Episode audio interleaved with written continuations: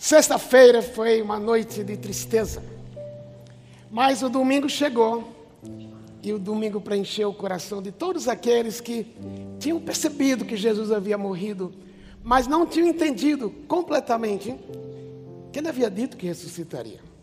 Assim como é na sua vida e na minha vida, todos nós passamos por sextas-feiras, sextas-feiras negras, tristes, e que muitas vezes se perde a esperança, mas na realidade quando encontramos Jesus, o domingo chega.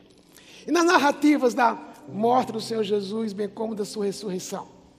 Tem um trecho no livro de João que relata o dia que Jesus ressurgiu. O texto menciona que algumas pessoas foram até o túmulo, onde ele havia sido sepultado. Algumas mulheres, como Maria Madalena, como Maria Salomé, Maria Tiago e João. Mas quando chegaram lá, o túmulo estava vazio. Elas não entendiam, embora elas também tinham ouvido que Jesus ressuscitaria, mas não tinha feito sentido muito para elas, porque na cabeça de um judeu se falava em ressurreição, mas num certo dia, de uma certa forma que eles não compreendiam. E aquela mulher, especialmente Maria Madalena, começou a chorar. Quem era ela? Ela havia sido aquela mulher da qual Jesus havia expulso sete demônios por quase toda a sua vida havia sido habitada, possuída por demônios. E chega o dia que ela encontra com o Senhor Jesus. O Senhor Jesus expulsa aqueles demônios. Você pode então imaginar o choro dela. O texto diz que ela começou a chorar e de repente ela vê dois anjos. E os anjos perguntam para ela: mulher, por que você está chorando? Ela responde que levaram o corpo do meu Senhor, eu não sei onde colocar. Daqui a pouco, a pergunta volta. E agora é o Senhor Jesus que pergunta para ela, se ela perceber. E o texto diz: então virar-se para sair, viu alguém em pé. Era Jesus, mas ele não reconheceu. Ele disse: Mulher, por que estás chorando? Perguntou ele: A quem você procura? Pensando que fosse o jardineiro, ela disse: Se o Senhor o levou embora, diga-me onde o colocou e irei buscá-lo. O choro continua. Por que, é que esse choro de Maria Madalena? Eu creio que tem um paralelo com a nossa vida. Vou repetir: ela havia sido possuída por sete demônios. Essa era a marca dela na comunidade. Uma mulher possuída por demônios. Jesus lidou com ela expulsou os demônios, perdoou os pecados dela. Mas agora, eu já tenho ouvido tantas histórias que homens se diziam Messias, e de repente esses homens morrem, e a história acaba. O movimento que eles iniciaram termina. Eu creio que no coração dela, o choro é: e agora? Será que o que ele falou é verdade? Será que os meus pecados foram perdoados? Será que realmente eu não vou ser mais possuída por nenhum demônio? É do choro da culpa também. Se ele morreu, o que vai ser feito com os meus pecados? Mas também era o choro da falta de esperança. Por algum tempo ela andou ao lado de Jesus e agora o que vai ser da minha vida, como muitas vezes você e eu, por alguma circunstância dolorida, a gente pergunta: e agora? O que vai ser da minha vida? Mas havia um outro problema. Qual era a identidade dela? Quem era ela? Até então, era Maria Madalena, a mulher na qual haviam sete demônios. E aquele que expulsou foi embora. E agora, quem sou eu? Como muitas vezes você e eu perguntamos: quem sou eu? Mas de repente, depois de perceber a mulher chorando, depois de dizer para aquela mulher voltar a fazer a mesma pergunta que os anjos haviam feito, em vez de perguntar mais uma vez, Jesus diz: Maria. Maria. Ele sabia o nome dela. Eu estava um dia desses no hospital fazendo uma visita. E estava com alguém do meu lado, andando, fomos visitar juntos. E nós cruzamos com um médico aqui muito famoso no Brasil. Ele falou assim: Lisânias, alguém da sua família está aqui? Eu falei, não, vez de outra família. Aí a pessoa ao meu lado perguntou, ele te conhece? Eu falei, claro, não, ele que me conhece, não o que eu conheço. Eu disse, eu sou São Paulino. Mas se a gente valoriza alguém que é importante, nos chamar pelo nome, o Criador do universo, o próprio Deus, olhou para Maria. Ela era mulher, mulher pouco valorizada na sociedade. Seria a última pessoa que alguém poderia imaginar. Como é que alguém, como alguma celebridade vai falar com a mulher? Mas Jesus a conhecia pelo nome. Como na sua vida, Jesus também lhe conhece pelo nome. E Jesus sabe a razão do choro que muitas vezes você traz. Às vezes não sabe nem perante quem. Mas Jesus conhece. Se Jesus não houvesse ressuscitado, Maria teria ido para casa sem esperança, com culpa e sem identidade. Quando ela reconhece que é Jesus, ela fala, mestre. Ela reconheceu, porque era a voz de quem ela sabia que mais a amava. Não tem ninguém que ame você mais do que o próprio Senhor Jesus Cristo. Porque Ele mesmo, na sexta-feira, morreu na cruz no meu lugar e no seu lugar. Mas no domingo Ele ressuscitou. Não é como os outros. E Ele fala para ela: Não me segure ainda. Porque eu vou subir para o Pai, que também é seu Pai. Isso é muito marcante, porque até então, a identidade dela qual era? Maria Madalena, a mulher que tinha sete demônios. Mas agora, isso passou.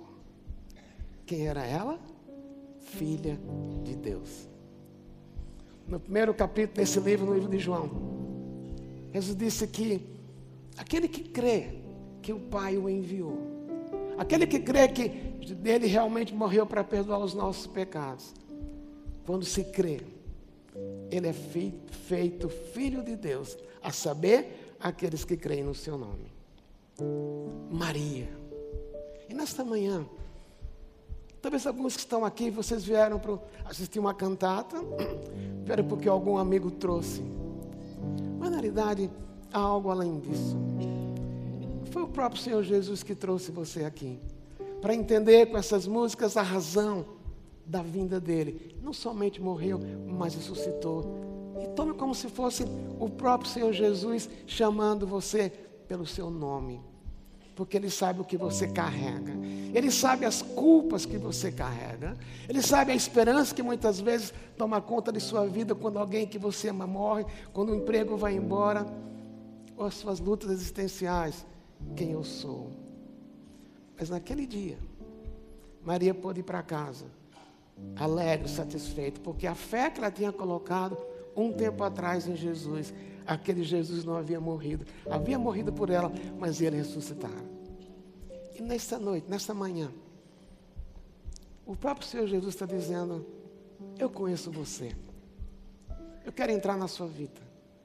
Nem é tanto você dizendo Jesus entra, mas é o próprio Senhor Jesus dizendo: eu morri e ressuscitei para penetrar na sua vida, carregar a culpa no seu lugar, lhe dar esperança e lhe dar uma identidade. Eu queria que você baixasse sua cabeça agora. Queria que você interpretasse esse momento como se fosse um momento, e é entre você e Deus. Era como se Jesus estivesse literalmente chamando você pelo nome e dizendo: Eu sei o que vai no seu interior. Mas eu estou vivo. Eu estou vivo para perdoar os seus pecados. Eu estou vivo para lhe dar esperança. Eu estou vivo para lhe dar uma nova identidade que nunca mais você vai perder. Você ouviu essas músicas?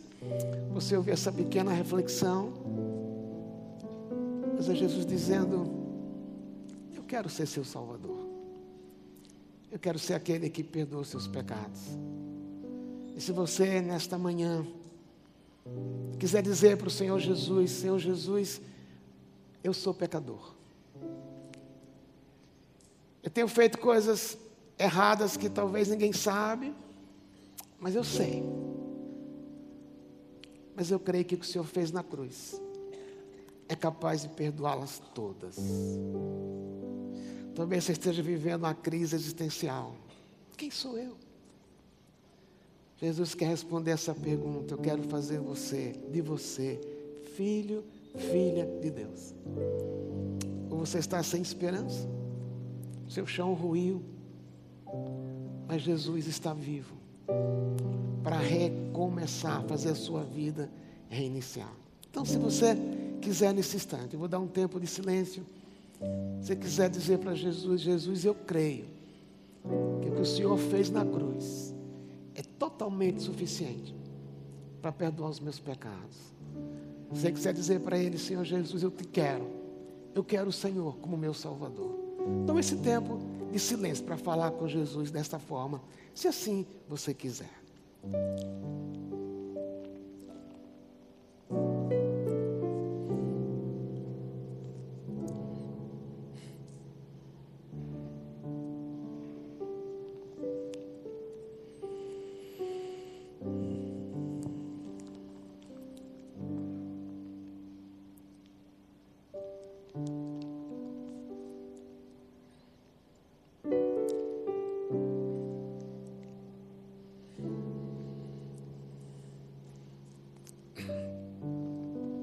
Vou citar duas expressões da Bíblia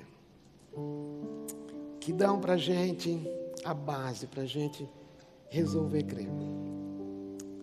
Uma delas está em livro de João, como mencionei no capítulo 1. Quando o texto diz: Mas a todos quanto receberam, deu-lhes o poder de serem feitos filhos de Deus, àqueles que pela fé creram assim.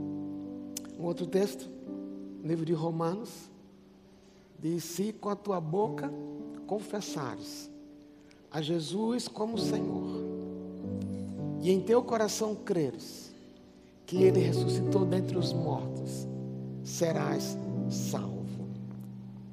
Salvo do quê? Da condenação do pecado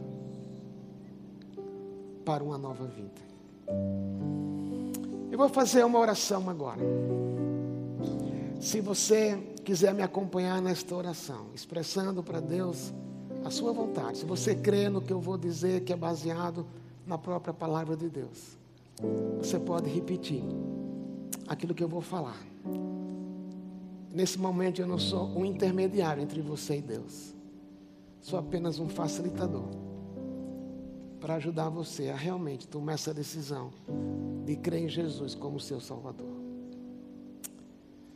Senhor Jesus, eu entendi que o Senhor morreu na cruz para perdoar os meus pecados, mas também o Senhor ressurgiu. Eu creio que só o Senhor pode perdoar os meus pecados.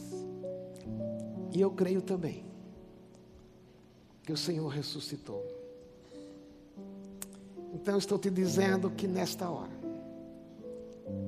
eu resolvo crer no Senhor.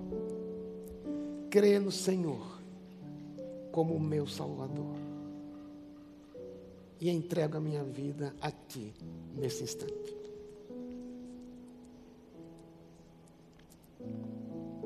Se você repetiu essas palavras crendo, eu queria orar por você agora. Eu queria saber se você realmente fez isso. Eu queria pedir que você levantasse a sua mão se você realmente fez esta oração. Queremos orar por você. A Bíblia diz que nesse momento em que você orou desta forma, houve festa no céu, porque foi por isso que Jesus veio, morreu e ressuscitou. O próprio Deus é o Deus que mais se alegra com a sua decisão. Ó Pai amado, o Senhor está vendo essas pessoas que levantaram a mão expressando que tinham resolvido seguir Jesus como o Salvador delas. Te agradecemos porque celebramos que Jesus morreu por elas e ressuscitou também para que o sacrifício dele fosse selado. E nós pedimos que o Senhor as abençoe, Que elas possam ir para casa com aquela certeza que a culpa que tinham na cruz foi tirada. Que possam ir para casa sabendo que no momento de dor o Senhor é esperança.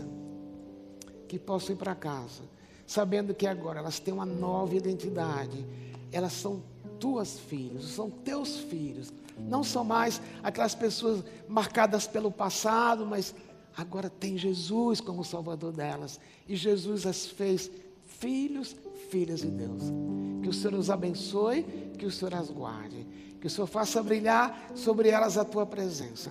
Que o Senhor vire sobre o rosto, sobre elas, o teu rosto. E o Senhor dê paz. Que elas possam, celebrando, que agora tem Jesus nas suas vidas. Em nome de Jesus oramos. Amém.